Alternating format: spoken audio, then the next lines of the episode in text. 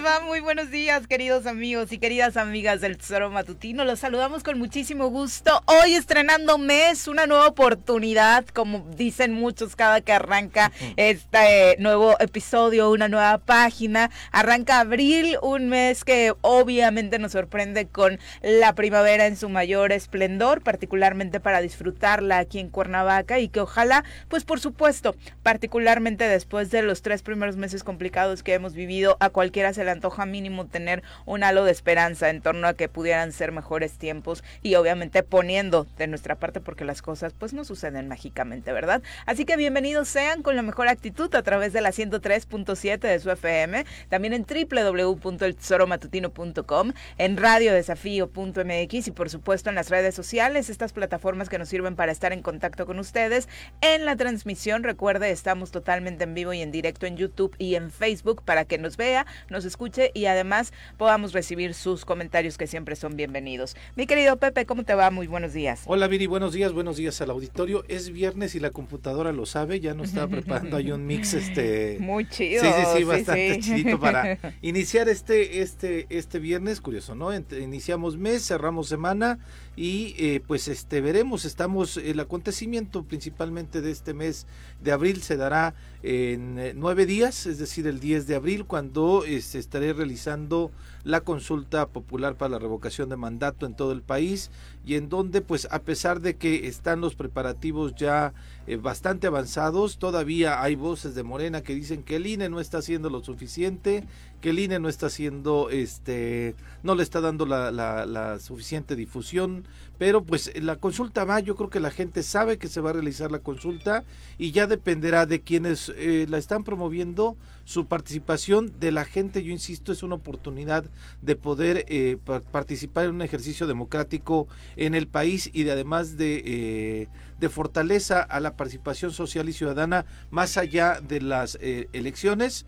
Y eh, pues eh, en estos días estaremos dándoles detalles, más detalles de cómo se estará realizando, en dónde estará su casilla, toda la información que la gente que desee participar pues pueda tener la, la información a su alcance y poder acudir a las urnas ese siguiente domingo, de este domingo en ocho prácticamente Viri para poder eh, participar en esta consulta que es histórica. Exactamente y justo para los futboleros pues abrir arranca con el sorteo mundialista que punto y aparte de la eliminación pues obviamente a todos los que vamos al fútbol, digo, a algunos les gusta que más la Champions, que más el torneo local, pero particularmente yo sí soy una fan de la temporada mundialista. No es un año típico, obviamente, que se celebre hasta diciembre. Le quita un poquito el saborcito que regularmente teníamos en verano, pero bueno, así son las cosas. La mercadotecnia, los intereses económicos han llevado a que la sede se le dé a Qatar, a pesar de todo lo que sucedió en torno a esta sede mundialista. Pero hoy, justo, horario de México, 10 de la mañana, se realiza el sorteo del Mundial. Ya veremos con quién le toca a México. Todos rezan porque como es tradición nos toque como cabeza de serie el anfitrión y obviamente pues tengamos un poquito de, al menos dicen algunos, tres puntitos asegurados, aunque particularmente yo preferiría que nos tocaran rivales un tanto más complicados porque el Tri es un equipo que se crece ante el reto particularmente en la temporada mundialista. Ya ve cómo luego andamos dando pena por acá en la CONCACAF. sí, pero ¿qué tal con Alemania, este, el mundial anterior, eh, con Francia también este que nos fue nos fue bien. Y ahora algunas simulaciones escuchaba yo vi por la mañana de hecho antes de, pues obviamente llegar aquí al espacio del choro matutino que podía ser México o, perdón baboso. Que podía, a México le podría tocar sí que a México le podría tocar España o Brasil o y en, en unas de las simulaciones, no lo sé, este, así Pues ahorita todos son especulaciones, ¿no? De hecho hay una página donde tú puedes entrar y hacer tus pronósticos y que la propia, eh, el algoritmo de la página te haga tus grupos, ¿no? Entonces a muchos, creo que ese es uno de los puntos donde a muchos les ha salido y ese es el miedo que un poquito tiene que les toque Brasil o España, ¿no? Particularmente creo que sería eh, los dos muy complicados, con Brasil ah, después de este triunfo en la Confederaciones, pues no hemos dado como una cada vez que lo enfrenta. Sí, sí, sí, y entonces pues este, pues veremos, dirías tú, estaremos pendientes todo el mundo, eh, la banda, la comunidad futbolera que en nuestro país es bastante amplia y que pues bueno, en el Senado Manuel Añorbe estaba. Bueno, qué vergüenza, qué vergüenza llevar al Senado de la República la renuncia del Tata Martino. Señores, por favor, ocúpense en lo, que de verdad le interesa a los mexicanos. Lo otro es un tema de esparcimiento, por supuesto. Y si quieren hablar de deporte, hablen en serio de apoyar a los deportistas mexicanos, hablen en serio de apoyar a los jóvenes talentos que se pierden por millones en este país en cada generación debido a que no hay presupuesto para ellos, ¿no? Si quieren hablar de deporte, que lo hagan así, no, por Dios, echarle más leña al fuego al pobre Tata. Sí, que hablen de, por ejemplo, este chico patinador de Donovan, que no pudo participar en el Mundial, se tuvo que retirar porque sus patines y su equipo no, daban. no llegó a tiempo. Y después escuchas a Ana Gabriela Guevara diciendo, ah, vamos a evaluar lo de su beca porque es con base a resultados. Qué insensibilidad, no te lo esperas de ella, ¿no? No te lo esperas de ella, pero bueno, sí, deberían de tomarlo en serio el tema del deporte y no senador Manuel Añorbe, de nuestro vecino estado de Guerrero, llevando el tema de la renuncia del Tata al Senado, no. de que los hay, de que los hay, los hay, sin lugar a dudas. Y bueno, también ayer, justo en el día de la lucha contra la transfobia, eh, vaya momentos que se vivieron en el Congreso de la Unión después de esta aberrante postura del eh, diputado del PAN, Gabriel Cuadri, que de verdad que bien encaja en el PAN, de pronto sus posturas están que ni pintadas precisamente para la ideología panista, ya luego en la actitud, no sé qué tanto se sientan representados los panistas, pero sí, justo cuando se habla de luchar contra la transfobia, va y le dice señor a una diputada trans en el eh, Congreso de la Unión. La verdad es que es realmente terrible lo que sucedió ayer en la Cámara de Diputados porque el lenguaje, por supuesto, forma y lo que hace Cuadri. Ahorita está llorando, ¿no? Ya en sus redes sociales de dejen de atacarme, de cualquier cosa que me pase a mí, es culpa de estas diputadas,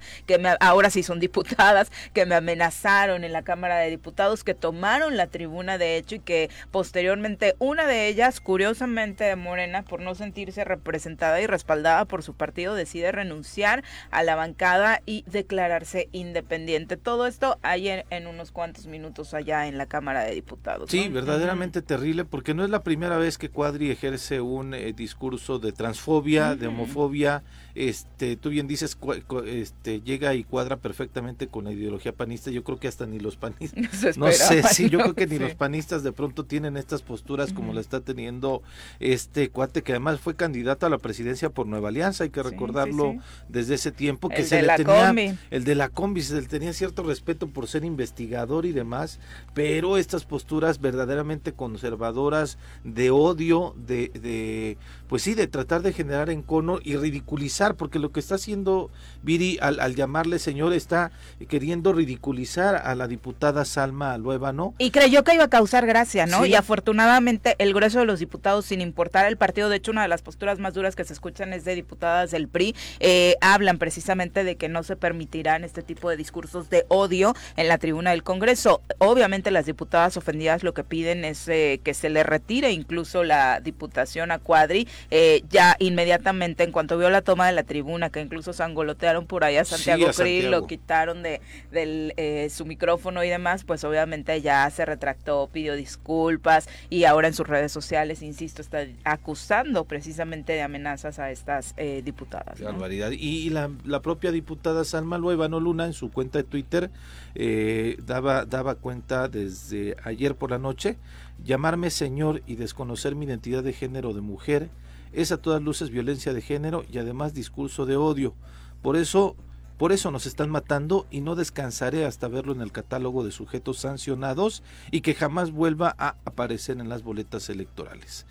Bueno, ahí sacará usted sus propias conclusiones. Pueden o no estar de acuerdo con eh, las posturas de las diputadas, pero es una lucha que lleva años, es una lucha que ha superado este tipo de discursos homofóbicos y desafortunadamente y transfóbicos y desafortunadamente es una lucha que ha costado vidas, como lo decía la diputada. No, no, no es de risa, no es para hacer el chiste, hacerte el graciosito en medio de la terrible situación que están viviendo, también de violencia contra eh, las personas trans. Y lo decíamos ayer, Viri, este. Eh, tú mencionabas el tiempo de calidad de vida, el promedio, de, promedio vida, de vida, mejor dicho, de las personas trans, específicamente mujeres, eh, que es los 35 años, que enfrentan uh, situaciones complicadas desde la, la, cuestión laboral, desde la cuestión familiar, desde la cuestión de salud, incluso porque se someten a estos tratamientos para poder pues tener un, un cuerpo acorde a este su identidad. Y eh, pues México lo daban cuenta también ayer que realizaron en este evento de visibilización pues, de, la, de, de las personas trans en la Ciudad de México en esta bandera monumental que, que instalaron en el, en el en el Monumento a la Revolución y después fueron a la Cámara de Diputados a entregarla eh, con algunas series de, de, manifiestos, hablando de que nuestro país, México, es el segundo a nivel nacional, y, perdón, internacional, bueno, pues, eh, el segundo país a nivel internacional de eh, en donde se ejerce la violencia y los, los transfeminicidios, es lo que comentaban también el día de ayer. Entonces la situación no es menor y que un, y que un representante popular en la máxima tribuna, bueno, lo hizo en la máxima tribuna, pero sí lo hizo en este recinto que representa exactamente, ¿no? Uno de los poderes de nuestro país, este se expresa de esta manera, evidentemente es completamente reprobable y eh, pues justificado no eh, las reacciones de las diputadas, pues este pues tenía que haber una reacción, ¿no? Porque fue un, un, discurso completamente de provocación y de odio. Ya después que también las formas eh, de quizá violencia que se ejerce en contra de Santiago Krill, quererlo quitar de la curul, este eh, empujones, ya después la diputada se puso enfrente, me parece que le quita todavía su campana para decretar el receso, ya después se decretó el receso en el recinto legislativo, es otro otro cantar que también muchos no coincidimos con esas formas, pero el hecho concreto es que había un diputado ahí completamente eh, en un discurso fuera, de odio. eso es un discurso de odio sin lugar a dudas y después incluso Tan se da cuenta del error que cometió Cuadri que dice bórrenlo del eh, diario de debates. Por favor, o sea, cometiste un error y por supuesto que debe quedar asentado que en algún momento existió alguien como tú, Gabriel Cuadri, que promovió este tipo de discursos de odio y que además incitó, por supuesto, a que el resto de la ciudadanía, porque al final son nuestros eh, representantes públicos, pueda expresarse así en cualquier entorno de estas personas, ¿no? Así es, así Pero bueno, eh, ah, regresó el gobernador a las actividades, Yuju, después de una semana desaparecido tras el espaldarazo de Andrés Manuel López Obrador, ya vimos de nueva cuenta trabajando, entre comillas, a Cuauhtémoc Blanco Bravo. Ayer eh, llegó, se sentó un par de horas a una reunión del CIPINA, este organismo que está encargado de cuidar, precisamente proteger de forma integral a niñas, niños y adolescentes en el estado de Morelos. Fue la primera sesión ordinaria que realiza este eh, sistema. Eh, estuvo el gobernador, estuvieron otras autoridades y obviamente la verdad es que poco que decir. Eh, de hecho, si usted relee el boletín que enviaron ayer en torno a esto, que en las fotos parece una reunión donde están decidiendo el futuro de los niños y que va a cambiar radicalmente. Estaba el gobernador, estaba la representante nacional del CIPINA, encargada de despacho ahora. ahí sí invitaron al presidente de la mesa directiva del Congreso del Estado de Morelos. Estaba por haberse realizado en Xochitepec como anfitrión, el alcalde de Xochitepec, el titular del INEGI, diputadas, eh, diputados, otros representantes de eh, la iniciativa privada eh, y la verdad es que ¿qué, se dijo ayer? Realmente nada. Eh, hablaron un poquito de las reuniones que la titular de este organismo ha tenido, porque básicamente es lo único que se hace en este sistema. Dice que entabló una gran estrategia para de contención y de atención a niños y niñas en este en esta época de pandemia. La verdad es que yo no recuerdo algo así. De hecho, parte de la queja de padres y madres de familia era precisamente esa, lo tan mal que estaban viviendo esta etapa los estudiantes pero bueno, eh, la simulación es el pan nuestro de cada día en Morelos. Sí, y en ese, en ese lugar, Viri, donde también estuvo el, presidente del Tribunal Superior de Justicia, el alcalde de Cuernavaca, estuvo también el alcalde de Jojutla, es decir, fue una convocatoria de alto nivel, sí, bastante amplia, de alto nivel, eh, en donde eh, el gobernador se avienta el discurso convocando a todas las fuerzas políticas y a todos los actores políticos a trabajar eh, de manera conjunta por el Estado, a hacer una agenda común y decía el propio gobernador, más allá de los discursos en los medios de comunicación, que vaya acompañada de acciones. Entonces, este sorprendió, ¿no? El tono del gobernador normalmente no es ese. Ojalá y fuera real, ojalá y él mismo empezara a tomar en serio este discurso que emitió ayer, en donde dijo que no solamente sea un discurso de llamado al diálogo en los medios de comunicación, sino que sea a partir de acciones, y acciones es pues también verlo seguido, ¿no? Se junta con eh, esta... esta... Pero, pero parte de que se presta para ese discurso es porque no se tenía nada que decir en esa reunión, ¿no? Es como de, ¿qué decimos si no hemos hecho nada en, en la protección de niños, niñas y adolescentes? Pues me va a aventar un discurso acá chido que todo el mundo me va a aplaudir, ¿no? Porque sabemos que desafortunadamente todos se queda en eso, pero qué bueno, si estuvo en la alberquita con unos drinks estos días debido al calorcito, pues que le haya servido para reflexión y ojalá pueda eh, pues aterrizarse esta, este diálogo realmente, ¿no? Sí, porque además eh, coincide de alguna manera con esta postura que ha tenido también el presidente del Congreso del Estado, el diputado Francisco Sánchez Zavala, en el sentido de que él considera que es urgente y necesario la instalación de la mesa de la gobernabilidad, esta mesa en donde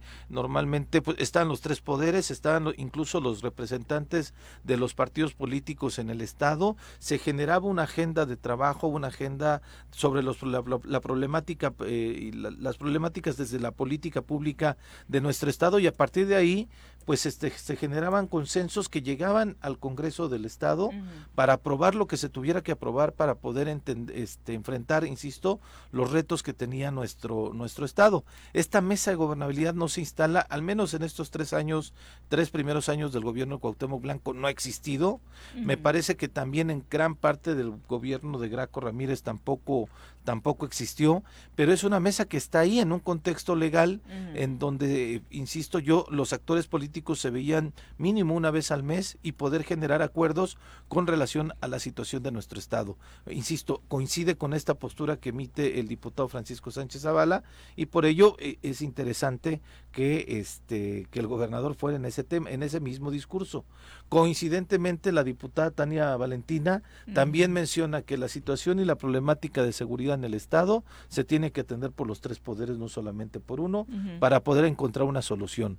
¿Será que estamos viendo o estaremos viendo una nueva etapa en el estado de Morelos en donde por fin se podrá sentar el gobernador? No, suena lo mismo de siempre, ¿no? O sea, sinceramente, digo, a mí no me genera el mayor interés las declaraciones que hayan dado en este sentido, porque es lo que hemos venido escuchando, pues básicamente estos últimos meses. Así es, ¿no? Pero sí sorprendió. Si quieren escuchar al gobernador, pues vamos a, oír parte de, de su discurso en este llamado al diálogo. Unamos esfuerzos hoy por hoy a los presidentes municipales, presidentes municipales, al, al, Congreso. Como dijo el presidente, no hay que echar culpas a nadie. Hay que trabajar de la mano si realmente queremos ser un cambio importante aquí en el Estado. Pero no más decirlo entre los medios, hay que hacerlo.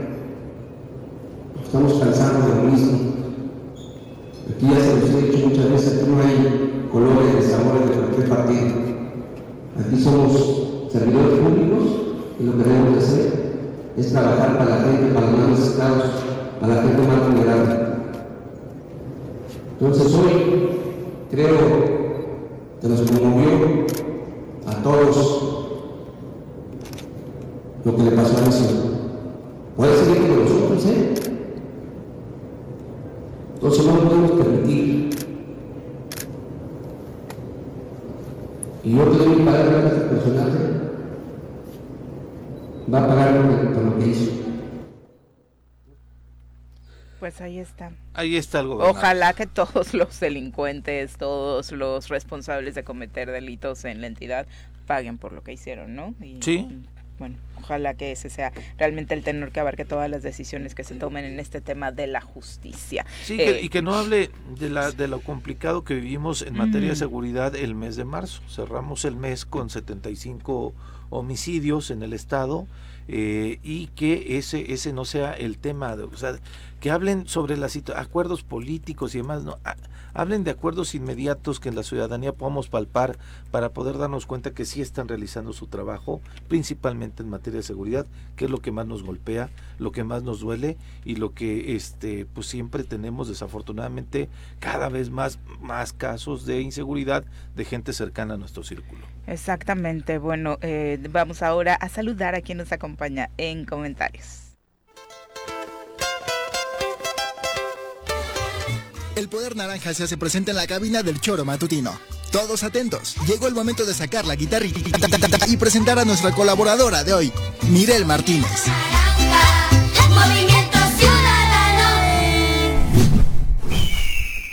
Amo los remixes con los que nos está sorprendiendo la computadora hoy. muy bueno, eh, muy bueno. Ese solo de guitarra extra que no esperábamos.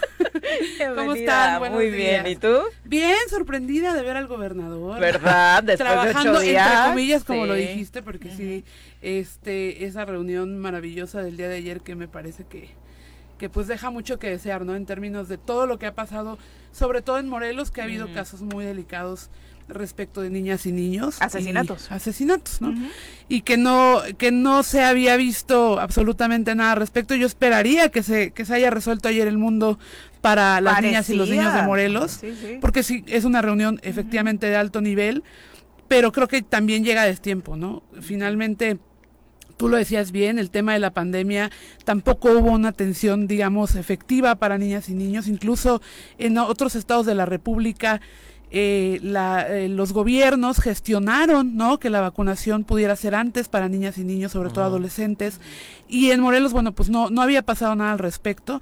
Tuvimos el caso eh, de este niño de Tlaquiltenango, ¿no? Que fue asesinado. Y, y, tampoco hubo ni siquiera un pronunciamiento fuerte, este, cuanto y menos una acción concreta o específica para garantizar que este tipo de cosas no sucedan. Entonces sí me parece que eh, lo que está pasando en términos generales en el gobierno y en algunas de las instituciones, como en este caso Cipina, es que eh, tienen reunionitis, ¿no? Dan, se reúnen, este, platican respecto de los temas y ahí queda. ¿no? Y el, y el, además el presupuesto, veamos el, tipo de reunión, cuánto se gasta en una reunión de ese nivel, ¿no? Y qué, y qué realmente, qué frutos tiene realmente. Entonces, me sorprende ver al gobernador, me sorprende sobre todo escuchar este llamado al diálogo. y la conciliación viniendo de él, no viniendo de papá, ¿no? Entonces sí me parece como eh, un poco hasta incongruente con su con su propia postura, ¿no? Mm. Esperemos que sea una realidad. Sí, es como cuando papá después de armar un tremendo eh, zafarrancho. en casa, se va unos días, ¿no? Y ya regresa como la víctima y dice, a ver, vénganse, vamos a comer rico, traigo unas pizzas. Y te trae chocolates, ¿no? platicamos, ¿no? Entonces, la verdad es que, digo, esperaríamos que así fuera, mm. en el ideal, ¿no? Mm. Que, que se pusieran de acuerdo, porque también en este estado todo se ha ido en, acuerdo, en malos acuerdos políticos, ¿no? En rencillas personales o partidistas, este, y no nada más con el gobierno, ¿no? Sino en la propia, en, en la propia legislatura lo que está sucediendo, que no se ponen de acuerdo, entonces eh, todavía le abonan más, ¿no? A este clima de ingobernabilidad que como bien lo decía Pepe, pues eh, marzo ha sido uno de los meses más violentos, pero además para las mujeres, paradójicamente, ha sido el mes más violento. ¿no? De los feminicidios que, que, llevamos al año, que si mal, no recuerdo son 11, cuatro han sido en el mes de marzo. Entonces, sí hay, hay un clima de ingobernabilidad muy grande que no se suple con la aparición repentina y momentánea del gobernador. Necesitamos mucho más que, que, su cara en los medios de comunicación. Necesitamos estrategia que no hay, necesitamos eh, pues, tener un panorama de hacia dónde va Morelos, porque en realidad estamos muy mal y lo único, y qué triste, ¿no? Que nos dé gusto verle la cara cinco minutos al gobernador. Sí. Esa es la verdad. A mí no tanto. Sinceramente, ayer me sorprendió. Yo creí que ya estaba en Qatar para el sorteo mundial. Sinceramente, de verdad lo sospechaba porque obviamente ha fungido como embajador, se ha reunido con autoridades de Qatar en diferentes eventos relacionados con el mundial aquí en México y sí pensé que iba a decir eh, con esta excusa de representar a México como ídolo futbolístico y además pues por la representación que hoy tiene como gobernador igual y nos yo dije nos va a vender la idea de que se va a promover el turismo en Qatar ¿no? pero, bueno sí lo eh, vimos acá no no alcanzó. Y nada más para redondear la, el, dato de los asesinatos de los homicidios dolosos en Morelos cerramos en 80 estoy revisando ah, esta fuente del informe de seguridad eh, federal en homicidios dolosos. Ayer se, llevábamos 76 days Ayer se reportan cuatro más, dos de ellos en Jantetelco y dos en Cuernavaca. Los de Jantetelco fueron dos abogados poblanos originarios de Izúcar de Matamoros, quienes fueron asesinados en la autopista siglo XXI. Eh, estos cuatro asesinatos ocurridos el día de ayer nos cierran, e insisto, son las cifras oficiales que están en la página del gobierno federal con 80 homicidios dolosos durante el mes de marzo, ¿no? No, es que está, está eh, tristísimo. Bueno, eh, ya, ya salió por ahí un reportaje eh, de Denise Merker, ¿no? Eh, si no mal recuerdo el día de ayer, justamente antier. justamente al respecto de lo que está sucediendo con el clima de inseguridad. Y Fueron varios episodios, de hecho, durante la semana, porque eh, dimensionemos, no dio para un reportaje en el noticiero estelar de Televisa de un día, ¿no? Fueron varios episodios durante la semana hablando de diferentes puntos de crisis en torno a la seguridad de nuestra entidad, la violencia contra las mujeres, las extorsiones, el cobro de piso y obviamente todo lo que ha sucedido respecto a los asesinatos, a los homicidios dolosos en este mes. Y hagamos la cuenta de cuántos reportajes lleva Cuauhtémoc Blanco durante tres años. Y mira que ahí como que se le quiere, ¿no? Y ya no se trata de que sea Cuauhtémoc Blanco, ¿no? Porque al principio era claro, eh, hay más foco nacional porque es el exfutbolista, el ídolo, no, o sea, ya no, ya se trata de un gobernador que está haciendo mal su trabajo y que el, trabajo periodístico es justamente pues evidenciarlo. Entonces, si hacemos la cuenta de cuántos llevamos y sobre todo los temas que llevamos, porque lo mismo ha sido la pandemia, ¿no? La mala ejecución de las políticas, el tema del clima de inseguridad y violencia, ¿cuánto llevamos? y el gobernador no ha hecho absolutamente nada. Bueno, dejemos de lado al gobernador. ¿Qué ha hecho su gabinete?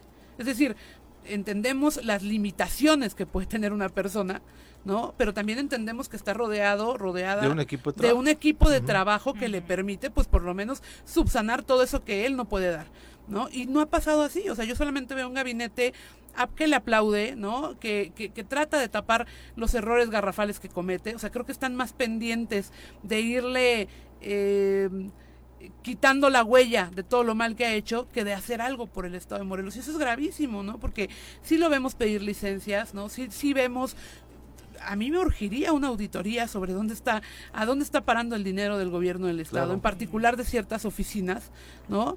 Y creo que eh, ahí es donde tenemos que, enfocar los esfuerzos, en empezar a pedir que se audite al gobierno del Estado, empezar a señalar lo que está mal, porque en términos reales, nada de lo que ha hecho el gobierno del Estado eh, se vislumbra como que haya ni siquiera erogado un peso, ¿no? ¿Y dónde está el recurso? porque haya o no presupuesto eh, ampliado, que no lo hay, pues el dinero ahí está y el gobierno lo ejerce. ¿En qué lo está ejerciendo? Porque en política pública no lo está haciendo. En obra pública no se ve. Tampoco. En alguna en algún programa de política pública de apoyo a la ciudadanía tampoco, se ve. Entonces, este sí coincido contigo completamente, Mira, Fíjate que eh, en, en otro de los datos hablando sobre el tema de inseguridad y en específico de las mujeres, el Consejo Ciudadano de Seguridad Pública de Morelos tiene documentado entre el 2021 y lo que va el 2022 que recibieron cinco denuncias de jovencitas que fueron enganchadas por ofertas de trabajo y que el tema era con una finalidad de trata de personas. Tenemos ahí el audio de este eh, de, parte del Consejo Ciudadano de Seguridad Pública del Estado de Morelos, que es, pues, e, efectivamente con el caso de Evelyn no se da o no se sabe si después tenía una intencionalidad de generar el tema de trata de personas, pero sí desafortunadamente se da un asesinato en el que incluso se está convocando una marcha para este domingo en la ciudad de Cuautla, pero esta es otra realidad que al menos tiene documentada el Consejo Ciudadano de Seguridad Pública del Estado a pedirnos el auxilio porque sus hijas ya no quieren regresar a casa. Las tienen empleadas eh, en otro estado.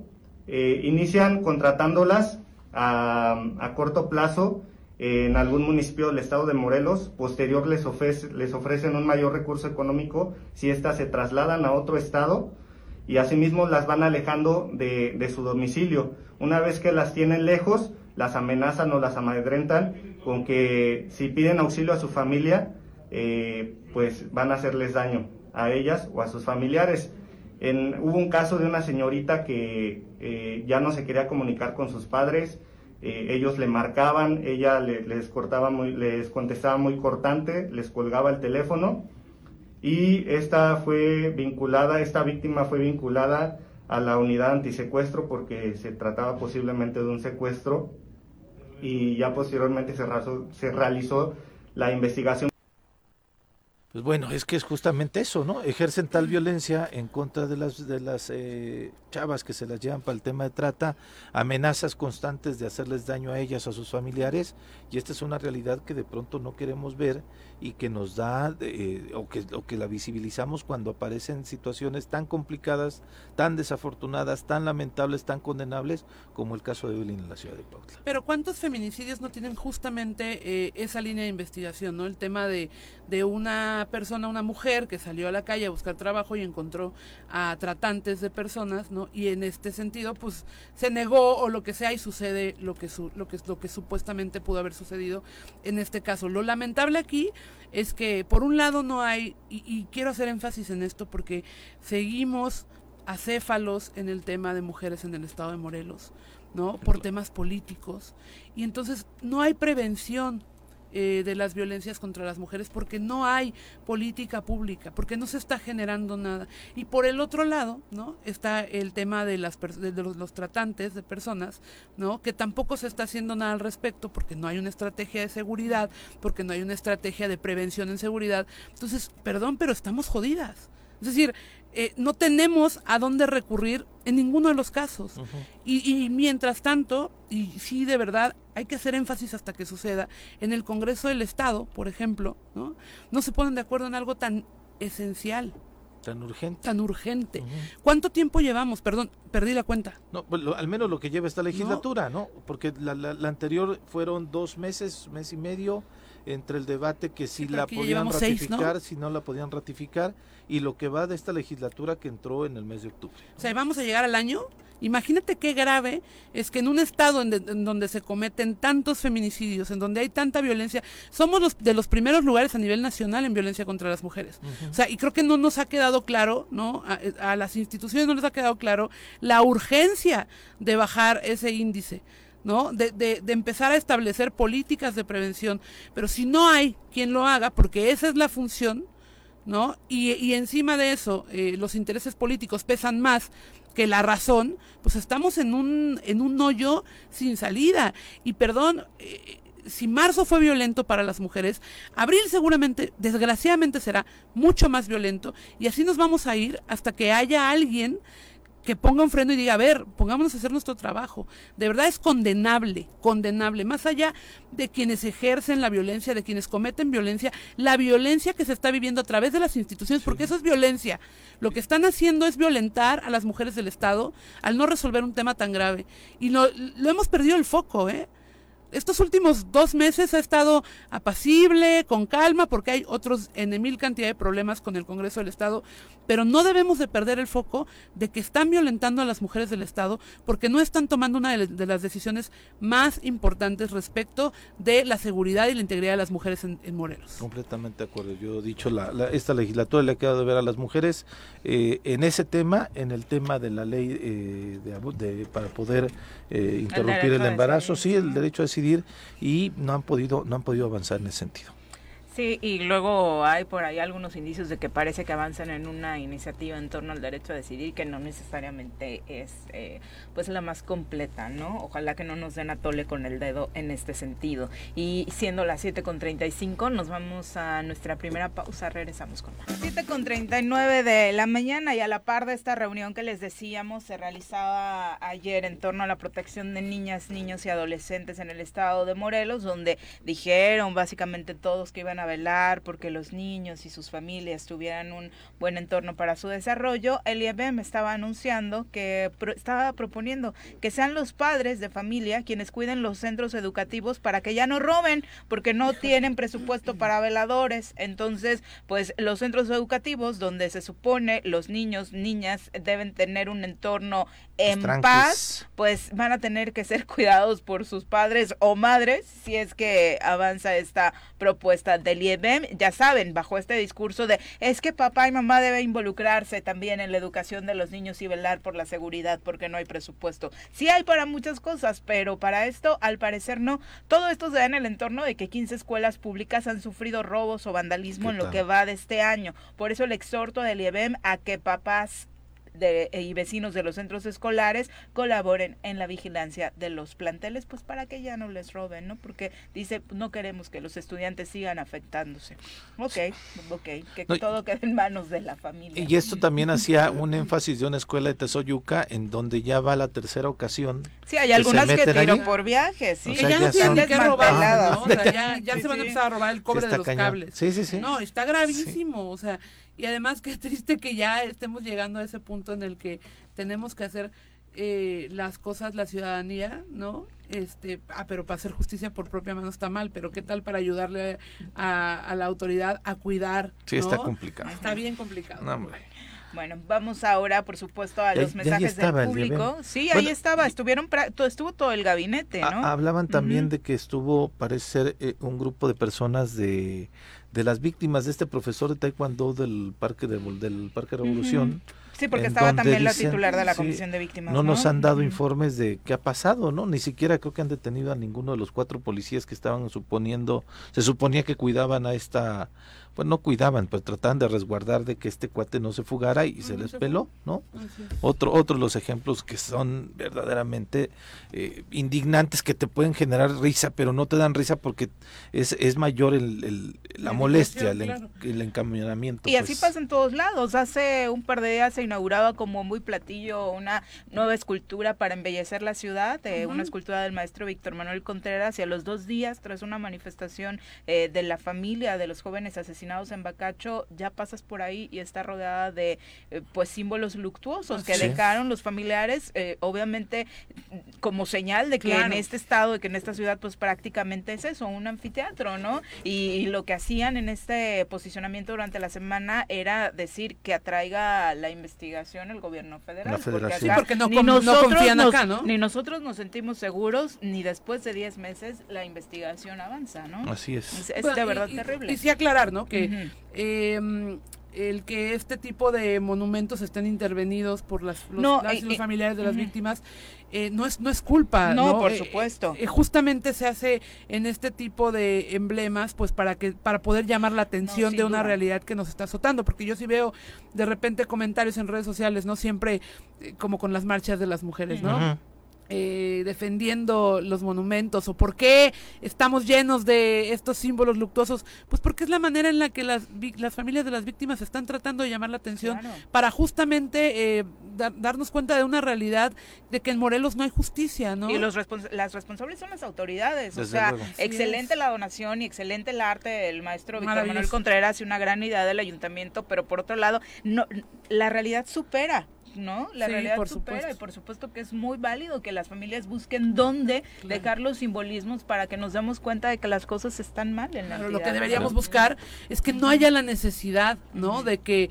de que de que esos simbolismos prevalezcan en los espacios públicos. Y cómo lo, lo tendríamos que buscar pues a través de la justicia, De la justicia, sí, claro, ¿no? No, desafortunadamente no y se da también esta este tema en el marco de los 11 años de el asesinato del hijo de Javier Sicilia, ¿no?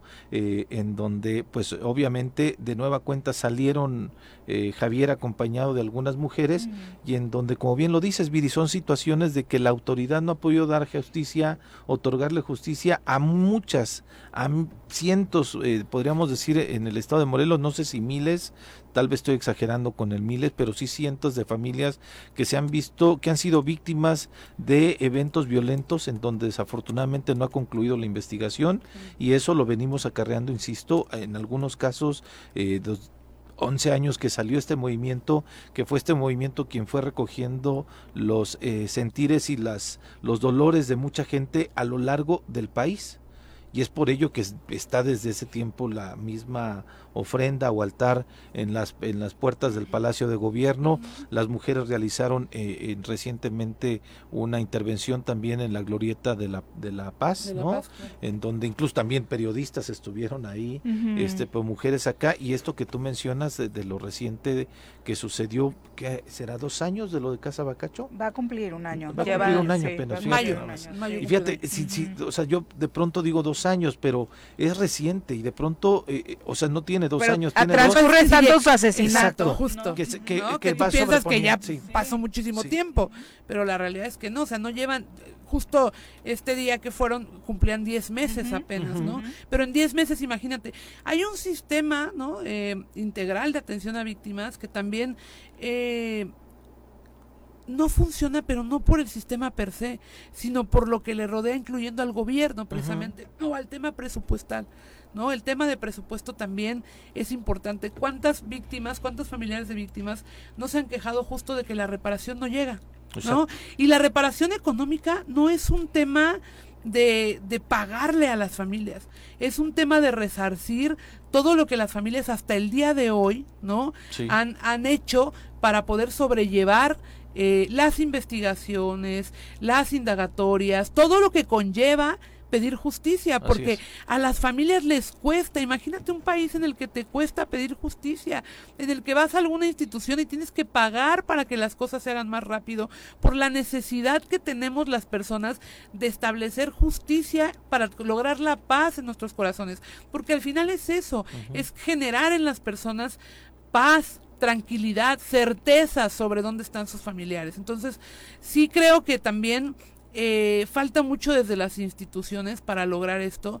Y si falta, lo único que podemos pedir es que de alguna manera se atraiga, de alguna manera pues se resarce ese, daño, ¿no? Y si tiene que ser a través de ir, manifestarse y pedir que se traigan los casos, porque en Morelos no pasa nada, pues se va a hacer. Es la única vía que te dejan. El problema es que eventualmente, ¿no? Eh, van a dejar de hacerlo. O sea, es decir, las autoridades federales no pueden eh, atraer los casos de todos los estados. Esa es la verdad. Sin duda. Y, bueno, sí, no, ¿para qué estás? Son las 7 con 47 de la mañana, pasando a temas mm, más amables, por supuesto, como es la difusión de las actividades que en materia de cultura y turismo se generan en el estado de Morelos. Hablaremos de esto que comentábamos, Abril, es un mes muy importante para los morelenses en torno a las actividades que se generan sobre la figura de Emiliano Zapata. Ya nos acompaña a través de la línea telefónica Pablo Molina, secretario del Ayuntamiento de Ayala, a quien saludamos con muchísimo gusto esta mañana. Pablo, ¿cómo te va? Muy buenos días.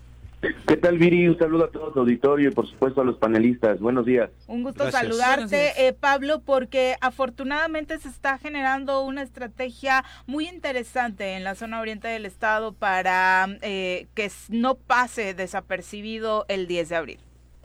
Así es, Viri. Pues, eh, en primer lugar, agradecerles la invitación y por supuesto recibir un saludo del ingeniero Isaac Pimentel Mejía, presidente municipal de Ayala, quien eh, pues se ha preocupado porque este próximo 10 de abril se conmemora el 103 aniversario luctuoso del general Emiliano Zapata Salazar. Y en el marco de estos festejos, eh, como bien lo comentas, que no pueden pasar desapercibidos, hay una cabalgata que se ha originado desde hace ya 25 años y esta es su edición número 23 eh, ya de manera formal y que se ha generado es una cabalgata histórica desde su origen, dado que recorre la última ruta que recorrió el general Emiliano Zapata antes de ser asesinado en la ex hacienda de Chinameca. Esta cabalgata eh, recorre desde la comunidad de Huichila, en el municipio de Tepalcingo, sale de su corral de toros a las 10 de la mañana para pasar por diversos parajes que comprenden entre los municipios de Tepalcingo y Ayala para llegar finalmente a la ex hacienda de Chinameca. Cabe resaltar que este recorrido es precisamente alusivo a lo que hiciera el general Emiliano Zapata desde la estación Pastor, donde se entrevistara con Jesús Guajardo un 9 de abril, y de ahí salió precisamente a rumbo a Tepalcingo y de Tepalcingo a Huichila y de Huichila a Chinameca, donde finalmente fue acribillado. Y esta cabalgata es organizada desde hace algunos años a iniciativa del señor Juan Benítez, que hoy en día lo retoma su hijo René Benítez y que también fue parte importante del doctor Rodolfo Becerril Stratford y que hoy en día pues se retoma esta esta cabalgata dado que el semáforo ya lo permite y pues no podía pasar desapercibido aproximadamente cuántas personas son las que han participado o las que creen incluso que participarán en esta nueva cabalgata? Eh, aproximadamente se tienen registros de las cabalgatas de años pasados que participan alrededor de 2.500 jinetes con sus caballos. En esta ocasión, pues dado que dos años no se realizó esta cabalgata, pues se espera que puedan asistir un poco más para rendirle este homenaje al general Emiliano Zapata Salazar. Oye, no, no, no, Viri. Eh, hay una interrelación muy importante entre los diferentes municipios y eso, por supuesto, habla precisamente de que se tienen que generar acciones en conjunto para que realmente se avance en todas las materias, pero particularmente en esto, ¿no? Más allá, creo que de cualquier eh, tema político, la figura del general Zapata en Morelos nos une.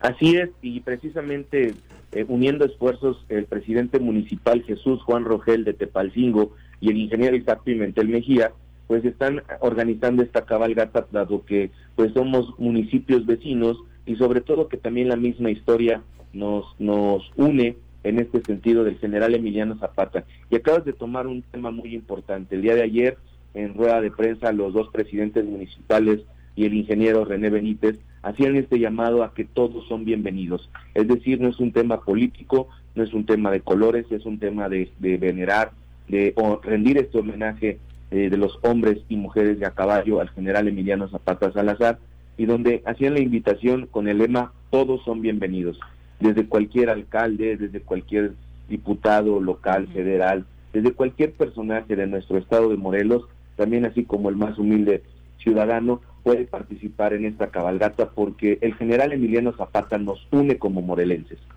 Es, es un evento que nos genera identidad, eh, independientemente de algunos que no tenemos eh, la habilidad de, montar a caballo y de, porque además es un trayectorio, es, eh, ¿cuánto dura el, el trayecto? Mira, el trayecto en la, en la última, en el último recorrido que se hizo de manera para planear el tema logístico, nos marcó que son de 10 a 12 kilómetros.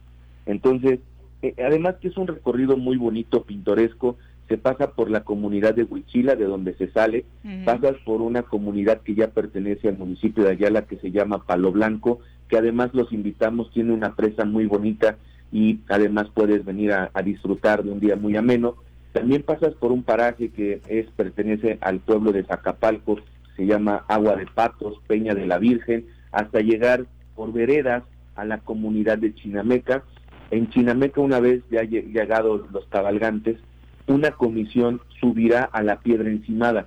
La piedra encimada es un paraje muy bonito, un mirador, eh, donde puedes disfrutar todo el hermoso pueblo de Chinameca y donde la historia cuenta que ahí precisamente pernoctó el campamento y la comisión que acompañaba al general Emiliano Zapata en aquel 10 de abril de 1919 y que hoy en día eh, pues también ahí se va a depositar una ofrenda floral para después posteriormente bajar al, al pueblo. Cabe resaltar que habrá vallas para poder contener de que los cabalgantes no se puedan meter pues al zócalo o a la misma ex hacienda. Simple y sencillamente va a ser un recorrido por la calle, la principal calle de Chinameca, para posteriormente poder disfrutar eh, el pan y la sal en el crucero de esta comunidad.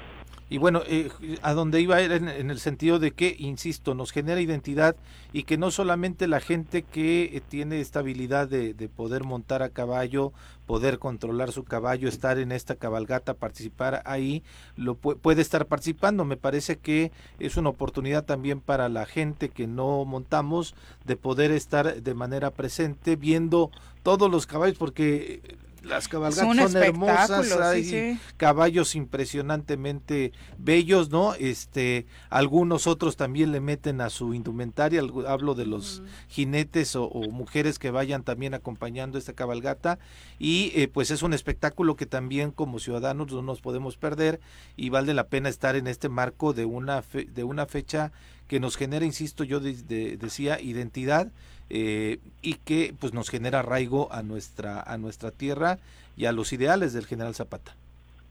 Así es, es algo muy importante también resaltar que como bien comentas, no se necesita ser jinete o llevar caballo para poder disfrutar de este evento.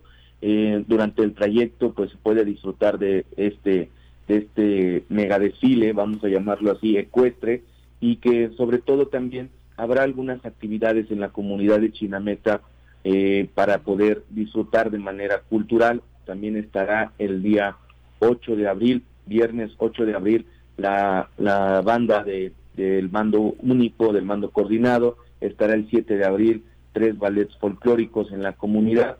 Y ese día eh, de la cabalgata también es muy importante, como bien lo mencionabas, invitar a la ciudadanía que nos escucha que puedan disfrutar de, se le llama un bailadero, donde precisamente van a bailar los caballos, es un torneo que se va a hacer ahí en el crucero y pues son son es algo muy hermoso el poder ver a un a un caballo eh, bailar al son de, de la banda y que pues a través de los aplausos se va a poder definir el primero, el segundo y el tercer lugar. Ah, y hay premio, es concurso.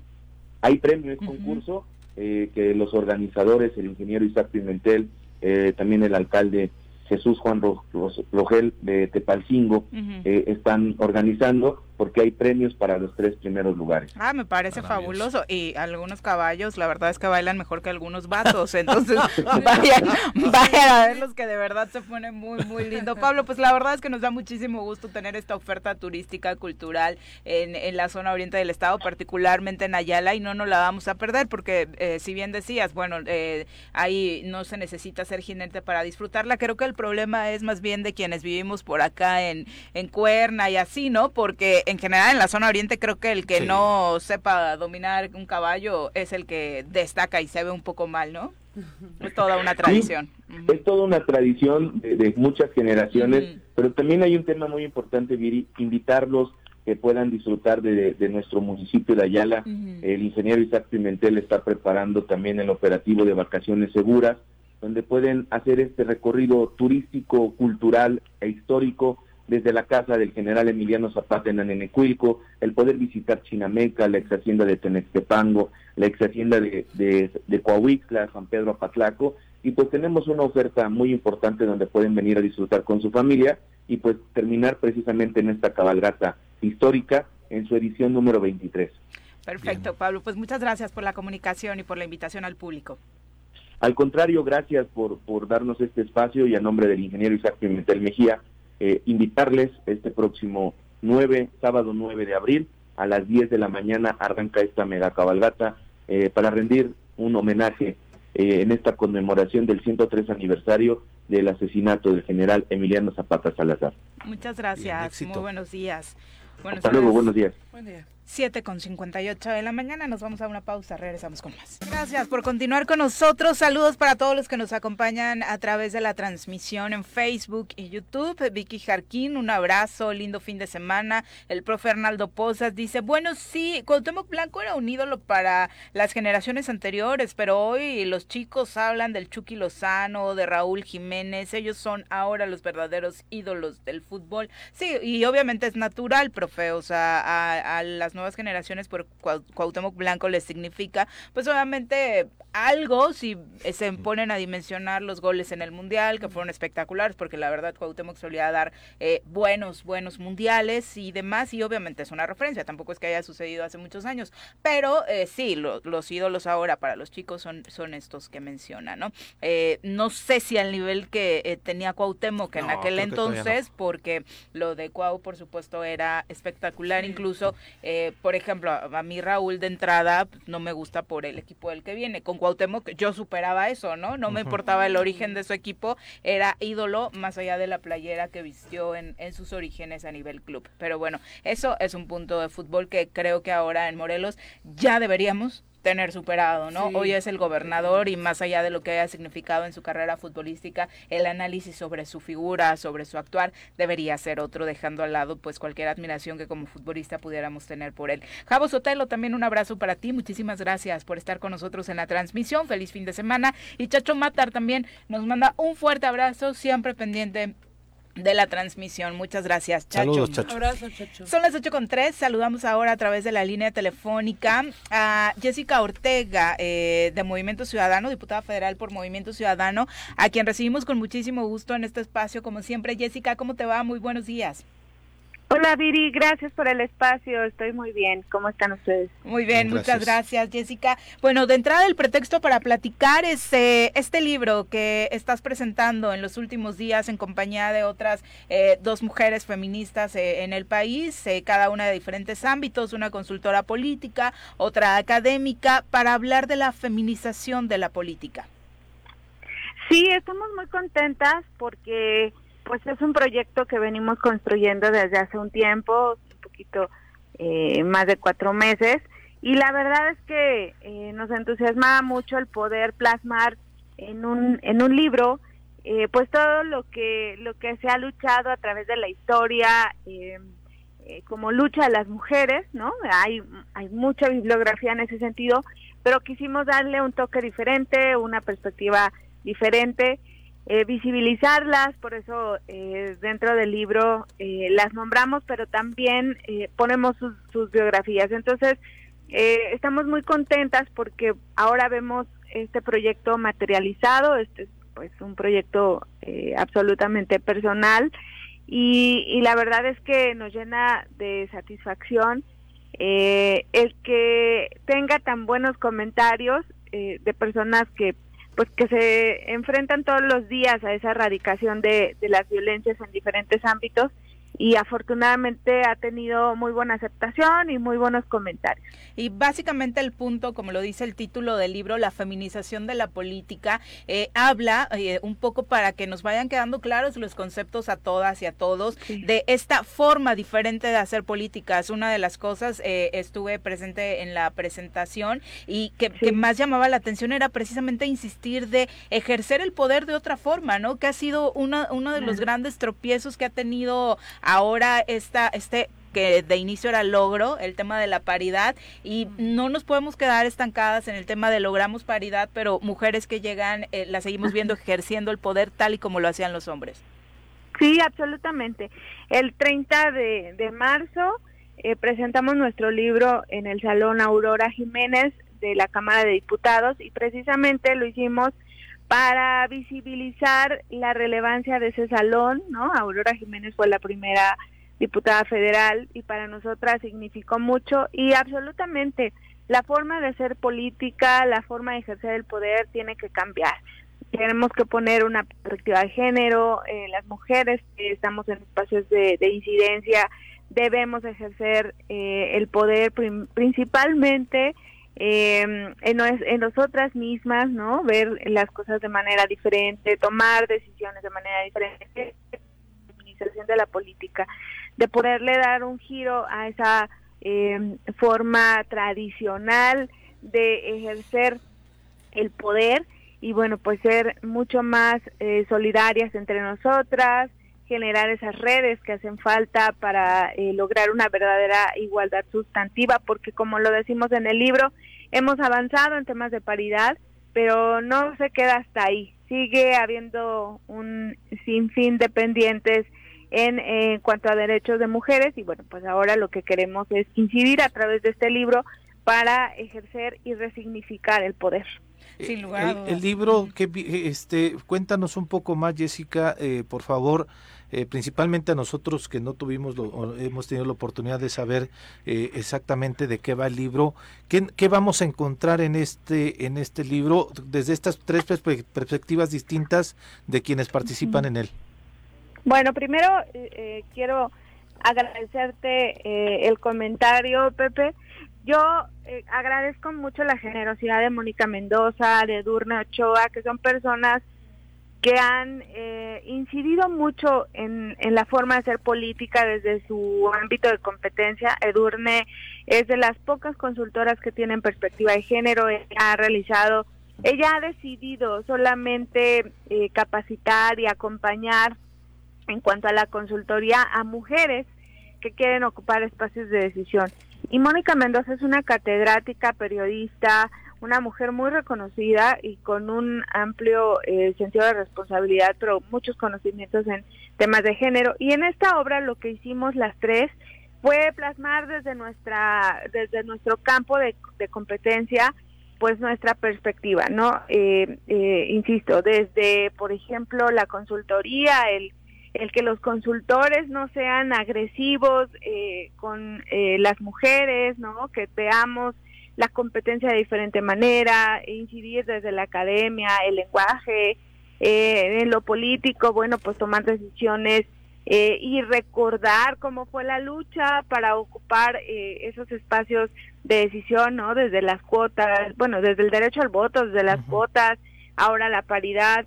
queremos queremos en este en este libro incidir, recordarnos cómo fue la lucha de las mujeres pero también eh, generar esas propuestas de que sí se puede hacer política de diferente manera, ¿no?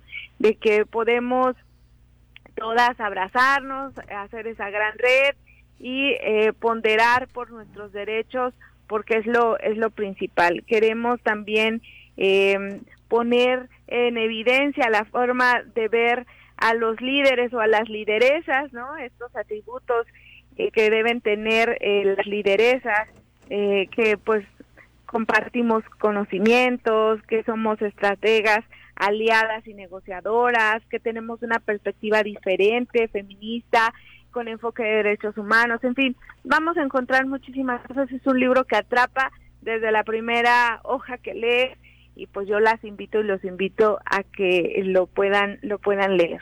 Sí, sobre todo acabar con este mito sobre esto que mencionas Jessica en torno a que eh, pues para qué queremos paridad si lo están haciendo igual, para, para qué queremos paridad si no se nota un cambio, porque de pronto pareciera que en estos años que llevamos ejerciendo la paridad, por ejemplo en Morelos, eh, teníamos que cambiar el resto de los errores que se habían cometido en antaño cuando eran los hombres quienes dominaban estos espacios de poder. Sí, bueno, y lo seguimos viendo, ¿eh? Yo yo creo que cada una como persona, cada uno eh, tiene que asumir sus propias responsabilidades y, y sus y sus propias acciones, pero también eh, no podemos generalizar. A las mujeres nos ha costado muchísimo trabajo y no nos perdonan absolutamente nada, aunque en hasta en este momento eh, sigamos teniendo eh, doble o triple trabajo, ¿no? Eh, no nos permiten equivocarnos en absolutamente nada y después ya es una generalización de las mujeres no saben ejercer el poder, absolutamente que lo sabemos ejercer. Y además, cada una, insisto, tenemos que asumir nuestras propias responsabilidades, pero también no podemos perder de vista que hemos vivido en un sistema absolutamente vertical, patriarcal, que debemos cambiar esa, esa perspectiva, esa dinámica de ejercer el poder de manera más horizontal. Entonces, creo que este libro nos invita a esa reflexión y nos genera herramientas, nos da herramientas además para poder tomar decisiones con otra perspectiva. Diputada, ah, eh, durante la presentación hablaste algo que a mí me gustaría mucho eh, puntualizar porque creo que también es parte importante de esta nueva forma de hacer política, que es eh, poder contribuir a reducir la brecha de sueños para las niñas mexicanas, poder eh, dar eh, como con esta perspectiva de hacer las cosas diferentes a través del poder, la posibilidad de que las niñas del país crezcan eh, en un ambiente distinto al que nuestras generaciones crecieron, crezcan con eh, eh, derechos garantizados de, una manera distinta a, la que crecimos nosotros y creo que nosotras y creo que me gusta enfatizar eso porque de alguna manera de eso va la feminización de la política, de, de, que las niñas o las nuevas generaciones pues puedan asumir sus roles de liderazgo pues con mayor libertad.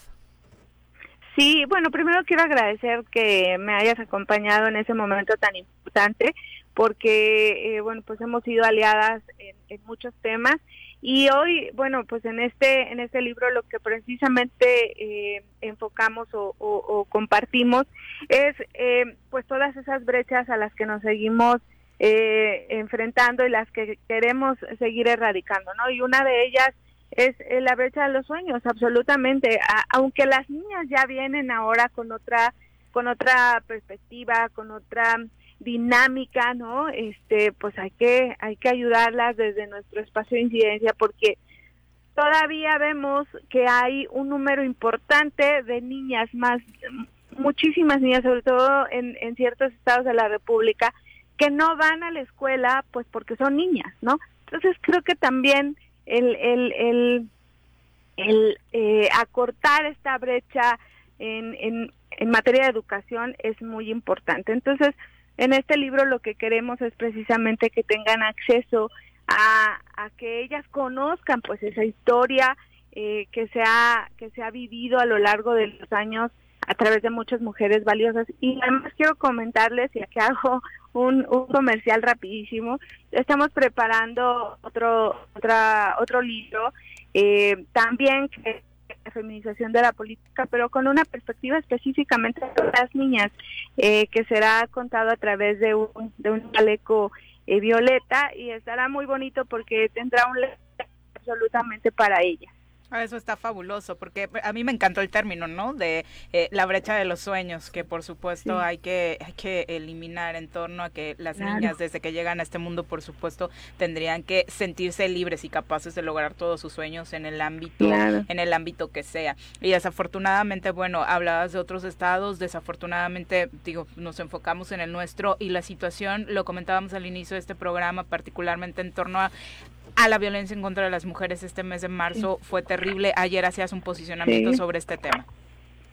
Sí, lamentablemente, eh, hace, hace un ratito llevaba al, al, colegio eh, a mis hijos y, y de verdad escuchar una nota, una nota tras otra, tras, tras otra de violencias contra las mujeres, me, de verdad me, me genera una gran frustración, un enojo y, y creo que esto lo que debemos traducirlo es en acciones concretas a lo que estamos viviendo en nuestro estado. Absolutamente, marzo fue un mes ah, muy violento para las mujeres en el estado de Morelos y creo que ya es tiempo de accionar, eh, pues porque se pueden quedar en posicionamientos firmes, pero pero también tenemos que incidir y, y yo estaré ya eh, tomando algunas acciones porque creo que no podemos seguir permitiendo que la muerte de las mujeres, que los asesinatos de las mujeres se queden en una sola estadística. Entonces, creo que todas y todos tenemos que accionar y bueno, no podemos dejar de hacer visible lo que sucede en el estado de Morelos. Terrible. Terrible, por supuesto, y ojalá que estas acciones y los posicionamientos, porque de pronto hemos insistido, no solamente en este trienio, durante muchos años, en que eh, nuestros representantes a nivel federal de pronto como que toman su encargo de vacaciones, ¿no? Y se olvidan totalmente de lo que sucede en la entidad. muchos de tus compañeros eh, que representan al Estado de Morelos, sinceramente no hemos sabido nada de ellos en mucho tiempo. Sí. Sí, desafortunadamente creo que eh, cuando ocupamos un espacio, sí, el, el, cargo te, te, absorbe, pero no podemos olvidarnos que, que representamos un, un, estado, que representamos eh, ciertos distritos. Entonces, creo que esa es, esa es parte pues fundamental del quehacer político de los diputados federales. Y ayer leía los comentarios en las redes sociales y absolutamente que coincido pero tenemos que accionar todos, ciudadanos, ciudadanas, tomar las mejores decisiones, vienen momentos importantes para nuestro país, hagamos que realmente las cosas se, ejerzan de, de, manera diferente, ¿no? Yo creo que ya el gobierno estatal está absolutamente rebasado, no podemos seguir permitiendo que no haya cámaras de videovigilancia cuando se invirtió una, un recurso tan importante en esas cámaras, no podemos permitir que los policías tengan esas condiciones para realizar su trabajo, no tienen condiciones de seguridad social dignas, los salarios son absolutamente bajos. Entonces creo que ahí es donde le tenemos que entrar y yo me concentraré parte de mi tiempo en ese tema. Diputada, eh, regresándome, discúlpame, eh, a, lo del libro, si alguien está interesado, interesada en poder adquirirlo, en poder, eh, pues vaya a tenerlo, eh, ¿es algún editorial? ¿Lo hicieron como un esfuerzo desde la Cámara? platícanos dónde lo podemos encontrar. Porque ya están preguntando, de hecho. ¿Ah, sí? Ah, ah bueno, no, fíjate que no lo hicimos, lo hicimos con recurso propio, fue una, un, un tema personal, es un proyecto eh, de Durne, Mónica y mío personales y lo pueden adquirir ahorita a través solamente de las redes sociales eh, de, de nosotras. Ya ya ya afortunadamente hoy nos dieron la noticia que ya lo ya está el ISBN para que se pueda ya eh, sacar a la venta. Será un precio absolutamente accesible para que todas todas las personas que quieran leerlo lo puedan tener y eh, ahorita, bueno, pues a través de nuestras redes, que nos puedan escribir a nombre, eh, están, las, nuestras redes están a nombre de Jessica Ortega, Edurne Ochoa, Mónica Mendoza, este Facebook y e Instagram, así nos pueden encontrar también. Y bueno, pues ahí eh, eh, nos ponemos en contacto con, con ustedes y bueno ya también lo estamos eh, estamos haciendo todos los trámites para que a través de, de algunas eh, editoriales digitales eh, se pueda comprar de tiendas digitales, se pueda comprar. Bien. Perfecto. Diputada, pues muchas gracias por la comunicación. Muy buenos días. Gracias a ustedes por el espacio. Un abrazo. Un abrazo. Son las 8 con 18. Volvemos.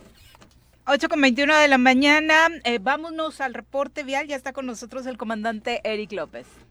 Eh, comandante, ¿cómo te va? Muy buenos días. Hola, muy buenos días. Bien aquí pendientes sobre avenidas principales en este momento. Tenemos sobre Avenida Morelos Sur ya normalizada la circulación. Hace un momento lo teníamos con carga.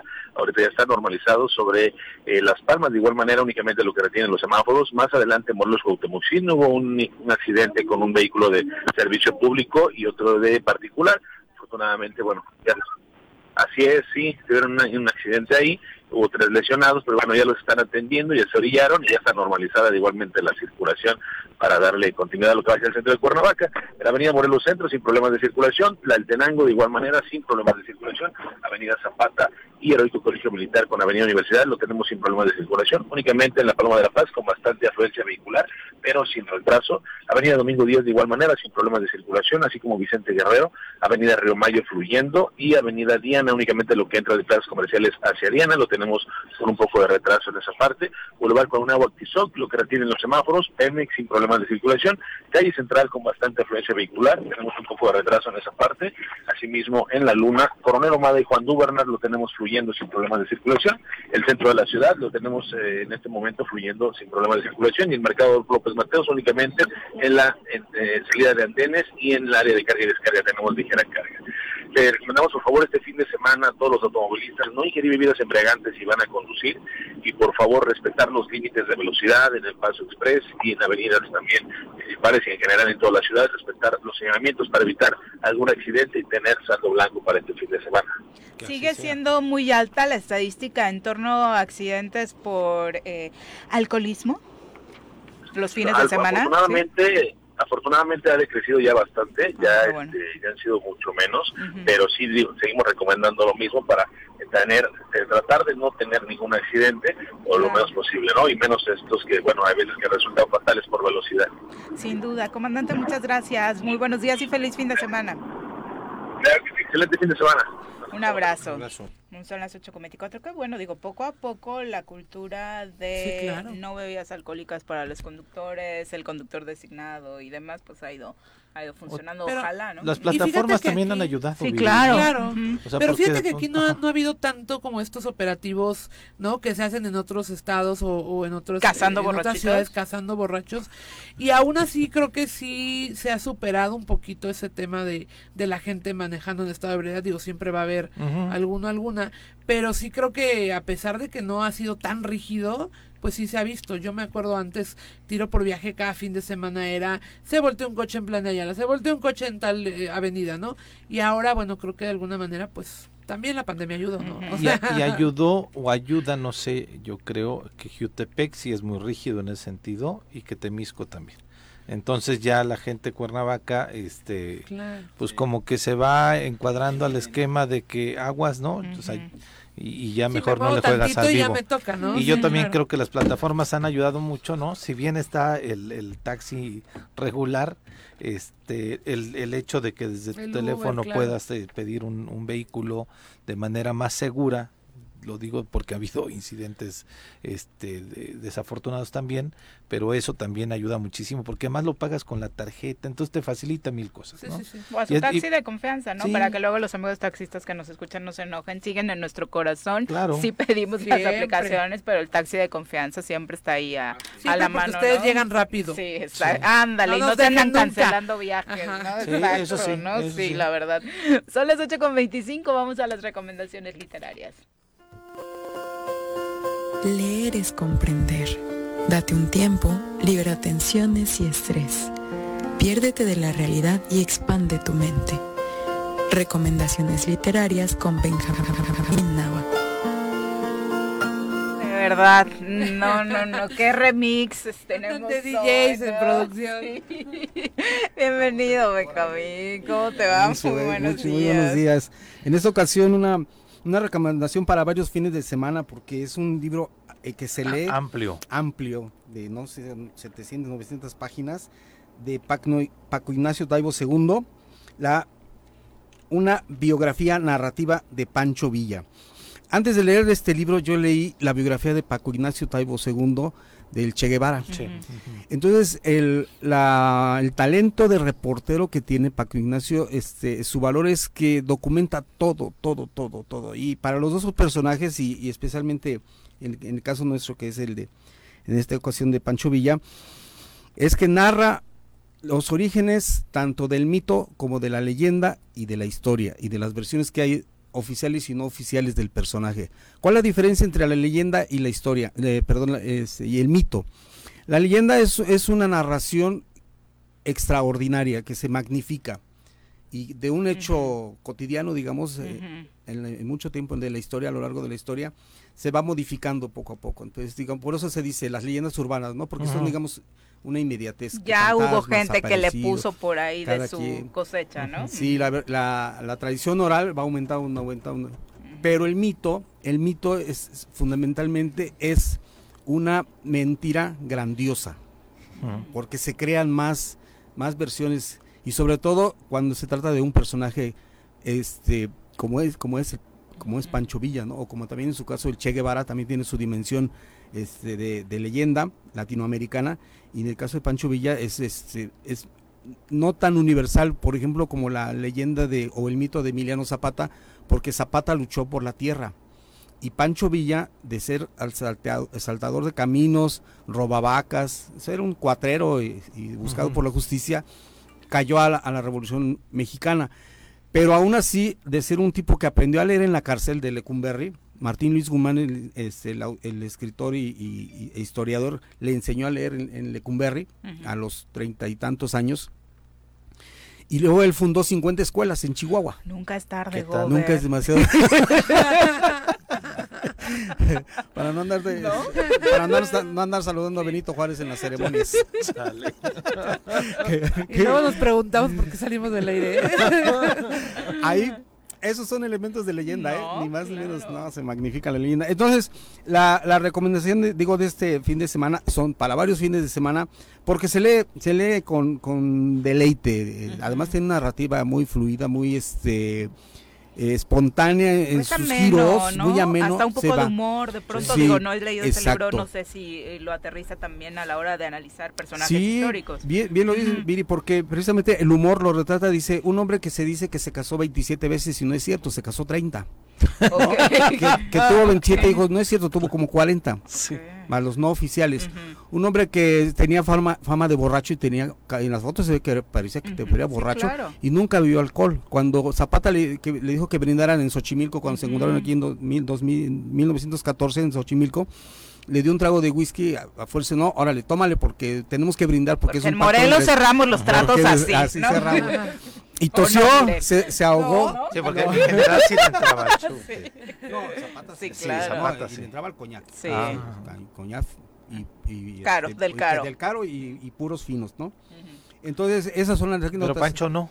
No, Pancho era, era abstemio totalmente. Y cualquiera este, pensaría lo contrario, exacto, Sí. Eso por la imagen. La imagen claro. No, pero le encantaban las, las, las malteadas de, de fresa y la palanqueta de cacahuate. Ay, no me imagino Pacho Villa con, su malteada brindando. Saludos por la revolución. Creo que hay una foto en Samors de la Ciudad de México este, con su malteada, si, no, si no mal recuerdo. Planteando llegar a Estados Unidos este, con su ejército. El único mexicano que ha invadido Estados Unidos. Bueno, la, la invasión al pueblo de Columbus. Bueno, todo esto, todo esto, este, de, ah, otra cosa, otro detalle. Este, fanático de los sombreros. Dice, de los 100 fotos que existen en, promedio, este, 99, 99 fotos aparece con sombrero. Dos, tres ocasiones y cuando lo mataron, dice, pues se le cayó por la balacera. Le dieron 150 balazos al coche donde iba y, por supuesto que se le cayó el sombrero. Entonces todo esto se va, se, se va leyendo, te, te, diré Pepe, son 844 páginas. No, sí, sí, sí, está, bastante amplio. Pero se van, son 27 capítulos te van a, por, ejemplo, te narra el, encuentro con Zapata, precisamente aquí en Xochimilco. Si a Zapata le daban miedo las alturas de las banquetas en la Ciudad de México, a Villa le, chocaba el ambiente de, no le gustaba el ambiente. El ambiente citadino, no, no, no, le gustaba nada. Eh, por ejemplo, en Chihuahua este, mandó decomisar todo el alcohol y destruyó, dice, dejó oliendo a todo alcohol a este, Ciudad Juárez, Ciudad Juárez, porque destruyó todas las garrafas de vino porque no quería que tomaran y a los a los mandaba a fusilar a los a los oficiales que le llegaban tomados o los encontraba los mandaba a fusilar, pero después decía, no, no, no, no lo fusil, que, se, que se le pase la borrachera, y, aunque tú también arranques de ese tipo, ¿no? Entonces, a ver, hablabas de, la, de, la mitificación de las personas, pero también eh, vale la pena hablar de la desmitificación de la, de la imagen de Pancho Villa, ¿no? Porque este condenaba el alcohol, pero les permitía violar mujeres, por ejemplo, ¿no? Entonces, de alguna manera, eso es lo padre de la literatura, que por una parte podemos ver quienes hacen el mito más grande respecto de una persona y hay otros libros en donde van desmitificando a estos personajes que teníamos de pronto en un altar, ¿no? A través de la historia de nuestro país y que pues no eran tanto Y que eso es lo mejor, ¿no? O sea, dejarlos de ver eso como hombres perfectos, cuando obviamente las circunstancias de una revolución pues por supuesto era impensable eh, que nos creyéramos la historia de que eran puros y cascos, ¿no? o que promovían la paz, ¿no? Sí, voy a ver observación, porque además precisamente, ya que lo mencionas, también estos libros son desmitificadores, porque también documenta, sí, mató a fulano, mató a sutano, sí, me hizo esto, sí, cometió estos excesos. Eso también es, la parte de la, como, como bien dices, Viri, pues la parte humana, ¿no? claro. Y sobre todo en una revolución, que es una revolución? Pues es una un cambio absoluto y donde afloran todas las pasiones, ¿no? Entonces sí, es, por eso por esa parte también es este interesante estas historias noveladas y noveladas no porque recreen la ficción, sino porque lo narran en forma novelesca, ¿no? La diferencia es que también los datos, eh, una novela se lee y a veces no sabes de dónde sale un dato. Exacto. Y aquí aparece lo refiere Además, con todas las versiones, ¿eh? a favor y en contra. No, fulano dice esto, fulano esto, y, entonces te va, te va desglosando toda. Esa es la parte, también es un, es un documento de, metodología historiográfica este de, de Ignacio altamente recomendable. Ahora, un libro tan grande, eh, Benjamín, en cuanto a páginas, ¿tú cómo lo abordas? O sea, tú como lector habitual, eh, te lo echas de corrido, vas pausando, porque también llegar a, al entendimiento de toda la información que te están dando es complicado. Es, fíjate que, que de primera instancia se lee de, un tirón, ¿no? no, sé, Esa es tu recomendación. Así, de principio a fin. Y después vas releyendo pasajes interesantes, ¿no? Por ejemplo, yo releo la parte en que se encuentra con Zapata, precisamente para hacer otras, otras recreaciones. Sí, también se puede leer en parte, te digo, son 27 capítulos y se puede abordar en diferentes este, situaciones de acuerdo al gusto del, lector, sí, sí, es un tirón de semanas, ¿no?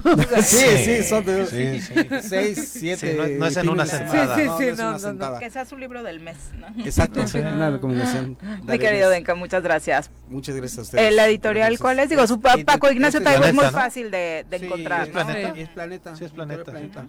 Eh, ha de ser un poco caro, pero sí. Seguramente. no les digo que lo encuentren en PDF, ¿verdad? no, no, no lo vas a rolar como otros. Ay, no es cierto. Podemos ser, lo dejo a préstamo. Regreso por él en unos tres meses o año, ¿no?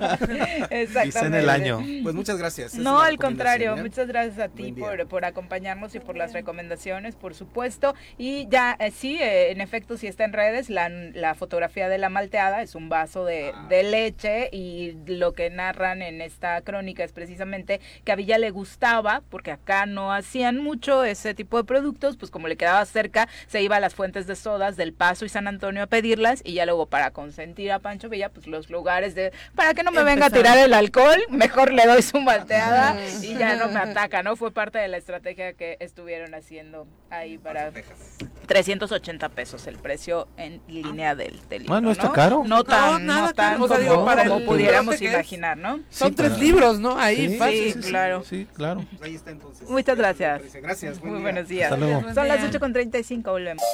Gracias por continuar con nosotros. Abrazos para Mercedes Aguilar, que le deja saludos a la diputada Jessica Ortega. Justo eh, estaba comentando acerca de cómo conseguir el libro que Diego eh, también pregunta. Mercedes, eh, ya pronto estará en venta, como decía la diputada en la entrevista, en línea y por lo pronto pueden contactarla directamente a ella a través de las redes sociales para que obtengan información al respecto. Juan Montes, también un abrazo para ti. Muchas gracias por estar con nosotros en la transmisión. Son las 8.38 y les queremos recordar de esta recomendación que les hemos venido haciendo acerca de Rancho Mágico, un parque temático que se encuentra al sur de la Ciudad de México con juegos, talleres, hay cientos de animales para que puedan aprender y divertirse. Obviamente enfocado a los pequeños, pero donde los adultos la pasarán increíble. Incluso está generándose ya toda esta estrategia para que puedan generarse, si usted pertenece a una institución educativa, visitas escolares y además, si quieren celebrar el cumpleaños entre camellos, eh, changuitos y leopardos, pues también puedes ahí hacer tu fiesta infantil. Hay que juntar nuestra próxima fiesta en enero por, en algo así, ¿no? Exacto. otro tipo de salvajismo. La atención para las escuelas es exclusiva de lunes a viernes. Hay recorrido personalizado. Les decíamos, 1.600 animales de 110 especies conforman este lugar que es hermoso, donde encontrará muchísima diversión y no se preocupe por la comida porque ahí hay restaurante y mucho más. Así que visítelos. Ellos están eh, obviamente a través de eh, internet en www.ranchomágico.com.mx y puede pedir informes al 279 24 000 o 2792 40 42. Así que eh, vaya pensando ya en estas vacaciones visitar Rancho Y que normalmente abren a todo el público sábados y domingos y días festivos y desde luego en periodos vacacionales de miércoles a domingo de las 10 de la mañana a las 6 de la tarde. Y como bien decías, ya si alguien quiere ir entre semana, pues eh, pueden realizar también esta eh, solicitud de poder recibirlos en estos días, de lunes a viernes eh, ya sea por escuelas o si con tu empresa, alguna empresa que quiera tener alguna reunión en este en este sitio, también dan ese servicio, Viri. Vamos a saludar ahora a través de la línea telefónica. ah, bueno, tenemos 10 regalitos. Tenemos 10 entradas, ¿no?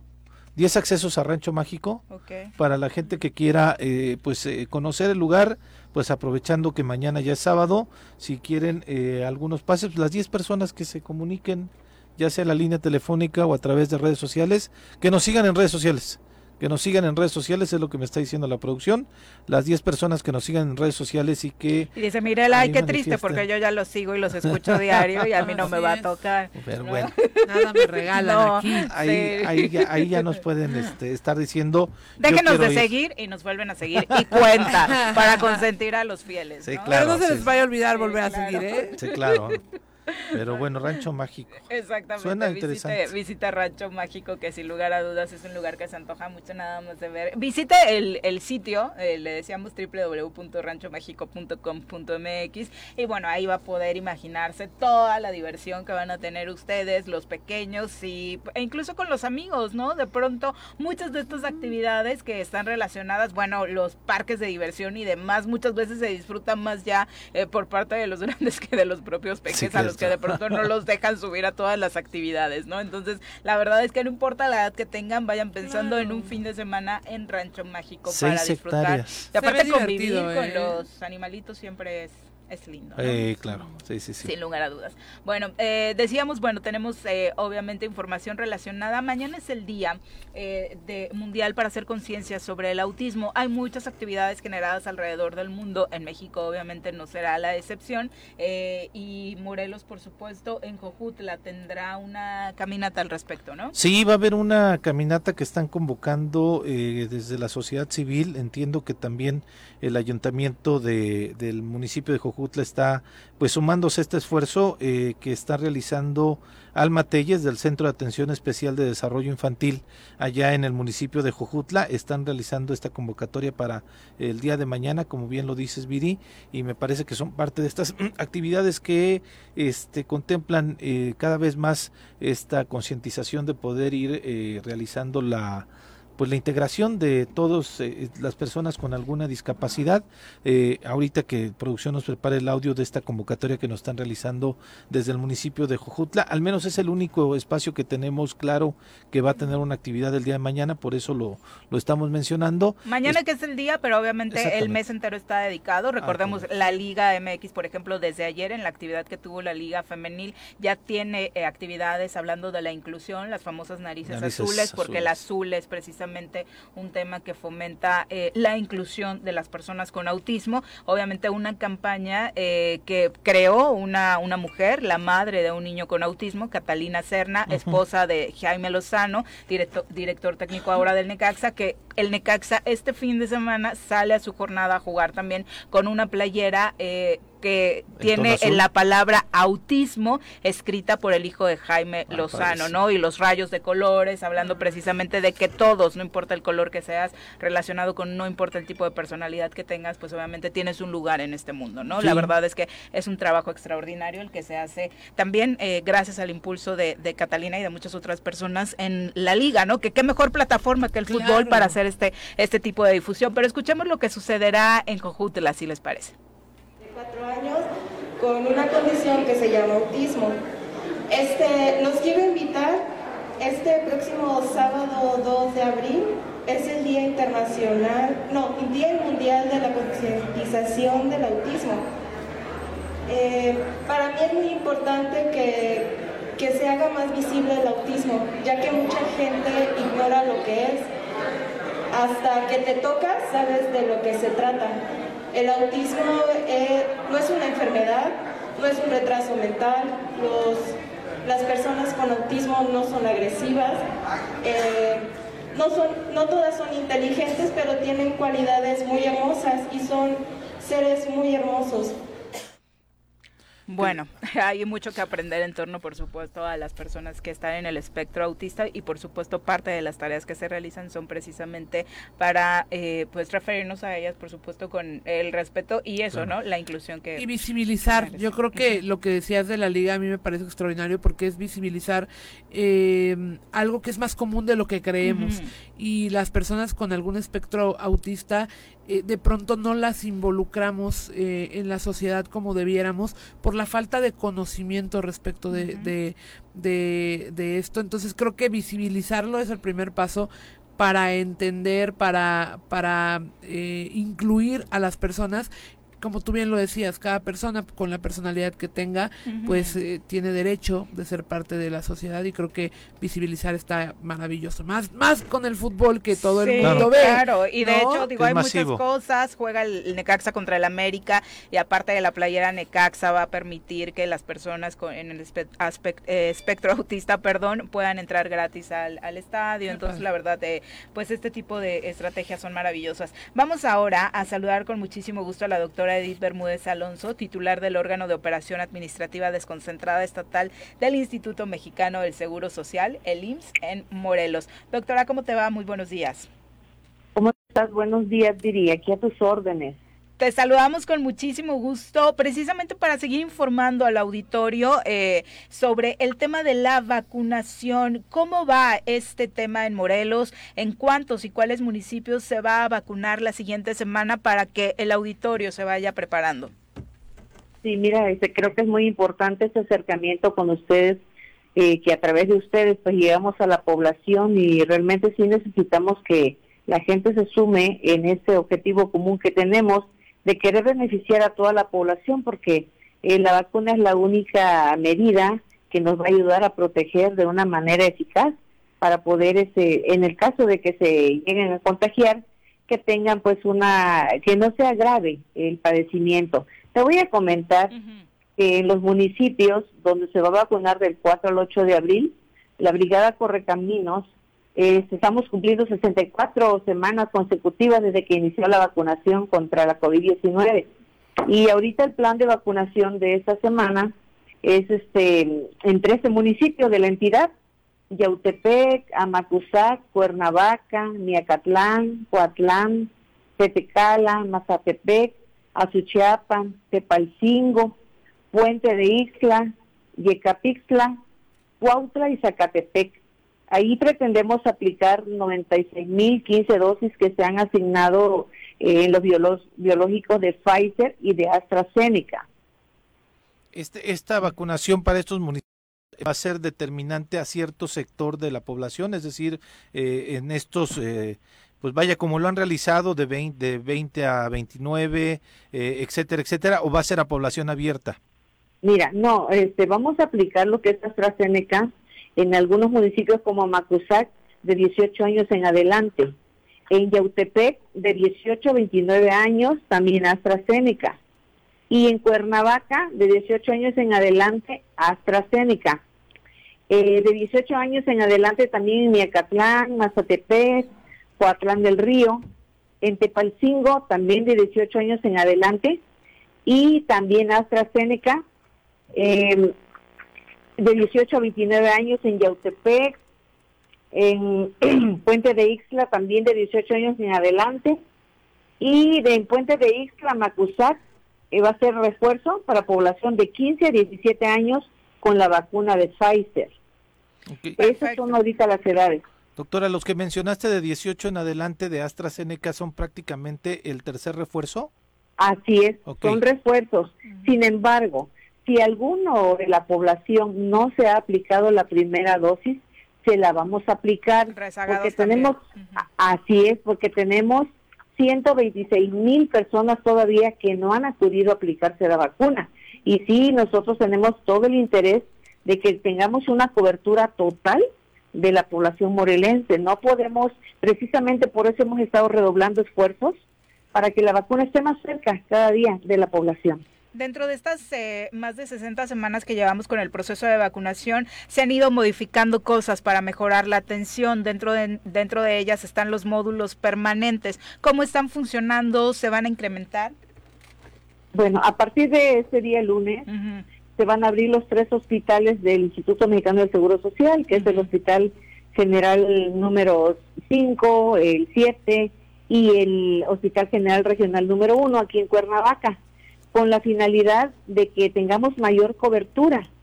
Eh, es importante también comentarte que el Hospital Militar de la Sedena en Cuernavaca también va a aperturar un módulo. Ellos van a estar de 8 a 14 horas y los hospitales del instituto de 8 a 16 horas. Creo que es un horario muy flexible para aquellos que tienen que trabajan en la mañana, pueden ir en la tarde o viceversa. Por ejemplo, e, esto es importante para todas aquellas personas que presenten algún tipo de patología que de pronto les resulta pues más importante o más fácil, ¿no? Asistir a uno de estos módulos. Precisamente los hospitales fueron aperturados con esa intención, ya que en un hospital eh, poner un módulo de vacunación pues hay de alguna manera una pronta atención porque se cuenta pues con áreas de urgencias en aquellos pacientes que tengan tratamiento de epilepsia, eh, de quimioterapia, de radioterapia o tratamientos así este, largos como de tuberculosis que de alguna manera pudieran generar una reacción, no precisamente por la vacuna, pero sí a veces este, alineado o asociado a su padecimiento. Que, fue el caso que tuvimos aquí en Cuernavaca, que no, eh, tuvimos un caso de una chica con epilepsia que no fue, como bien lo dices tú, doctora, eh, asociado directamente a la cuestión de la vacuna, sino que ya tenía este padecimiento desde toda la vida. Sí, así es. Y es que el problema es que algunos pacientes pues no tienen apego a su tratamiento de epilepsia y el hecho de saltarse una dosis o dos, pues lo pone en un estado pues más crítico para tener una crisis cuando se presenta algún tipo de estrés y como quiera que sea, pues siempre el hecho de aplicarse una vacuna, siempre la persona se estresa un poquito y eso condiciona a veces que tenga una reacción de este tipo.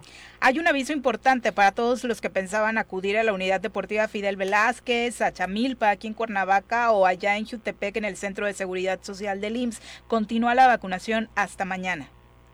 Sí, continuamos hasta el sábado 2 de abril en la unidad deportiva Fidel Velázquez y el Centro integrador de Chanilpa, ambos de en Cuernavaca, así como también en el municipio de Jutepec, en el Centro de Seguridad Social del IMSS. Ahí vamos a continuar hasta el día 2. Doctora, dentro de esta etapa que llevas en Morelos, eh, ¿qué eh, te genera la participación de los morelenses para acudir a vacunarse? ¿Es eh, una sensación positiva? ¿Hay buenas estadísticas al respecto? Fíjate que hemos tenido últimamente, una mayor afluencia. Lo que sí te puedo decir que el, grupo de edad que menos ha acudido a vacunarse es de 30 a 39 años. Entonces sí nos preocupa también toda la población este joven, sobre todo ahorita que ya vamos a estar en, eh, de vacaciones y que muchas veces los jóvenes pues se van a la playa, se van a los antros, a muchos lugares. Y precisamente por ello nosotros estamos haciendo una intervención, vamos a acudir a vacunar a lo que es el eh, la Universidad de Morelos, el la Autónoma de Morelos. Vamos a estar ahí vacunando de toda la semana, del 4 hasta el día 6 de abril. Haciendo énfasis para que esta, este grupo de, de, la población de los 30 a los 39 pues puedan acercarse a, a, vacunarse y a tener el esquema completo, ¿verdad? Así es, eso es lo más importante, que no se confíe la población, que piensen que con dos dosis ya están protegidos. No, es importante tener el refuerzo porque ahí vamos cerrando la brecha para tener una un menor este riesgo para contagiarse. Y sí es importante hacer el, llamado a los jóvenes también, o sea, que no se confíen, que no tengamos ese exceso de confianza, porque también se pueden enfermar aunque son muy jovencitos, y esa es la idea de ir a, a la universidad. Y, y vamos a visitar también empresas. Aquí es importante generar acciones que vayan acercando la vacuna este día a día a, la población de Morelos. ¿Se sigue con esa estrategia, doctora? Digo, personalmente a mí me tocó ponerme la vacuna dentro de una de estas actividades que realizan en el sector empresarial y la verdad es que la logística que tienen, ya el expertise que se generó de manera tan rápida para eh, organizar un puntos de vacunación en diferentes empresas ha sido eh, para aplaudirse. Sí, así es, sí, porque fue una de las estrategias que se generaron hace algunas semanas, pero las vamos a retomar porque sí necesitamos que toda la población esté protegida. En todas las instalaciones gubernamentales también vamos a acudir. Estamos este día a día viendo el, eh, tener la mayor este, forma de ir acercando esa vacuna, porque sí tenemos ese compromiso. Y es un compromiso que tenemos con la sociedad, pero sí necesitamos que también ellos se comprometan con nosotros y acudan a los módulos. Doctora, pues muchas gracias por la comunicación. Este ha sido y seguirá siendo un espacio abierto para comunicar. Me parece que este contacto que desde el Instituto Mexicano del Seguro Social se genera con la población es muy importante para que eh, se vaya creciendo en el número de personas vacunadas contra el COVID-19. Así es, y es importante comentarte que pues que estamos haciendo trabajo en equipo con todas las instancias de salud, el ICE, la Secretaría, el mismo Estado, porque sí necesitamos vincularnos para este trabajo que hemos venido haciendo y que hasta ahora pues ha tenido buenos resultados, pero hay todavía hay más tarea por hacer. Muchas gracias, muy buenos días. Para servirte. ¿Por qué será que los treintones no le están entrando? No, no generalices. No, pero dijo que es el sector con este. Sí, sí, sí. Seguro, pues pero ¿por qué será? Fíjate que yo sí conozco un par de personas que no han querido vacunarse. De este rango de, edad. Este rango de pero, pero por un tema de pues no, no quiero la vacuna. No, las que conozco sí porque no quieren vacunarse.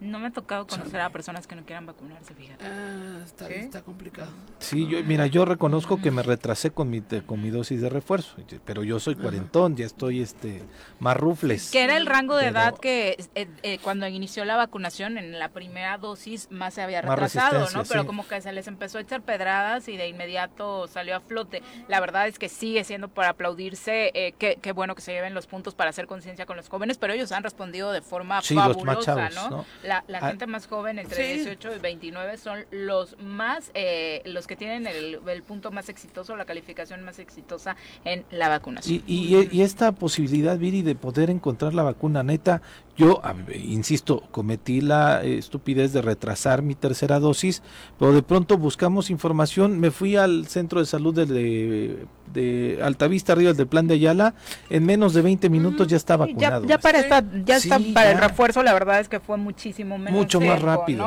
Eh, nuestras compañeras de producción, que obviamente son más jóvenes, 20 añeras, eh, ellas se hicieron cinco minutos, ¿no? Esta semana para, para ir a vacunarse. Eh, son las 8.57, ya nos vamos. Mirel, muchas gracias por acompañarnos. Gracias a ustedes, nos vemos muy pronto. Pepe, muchas gracias. Gracias, Miri, buen fin de semana, buen inicio de mes y que nos sigan escribiendo para, para los premios. Los premios de Rancho Mágico.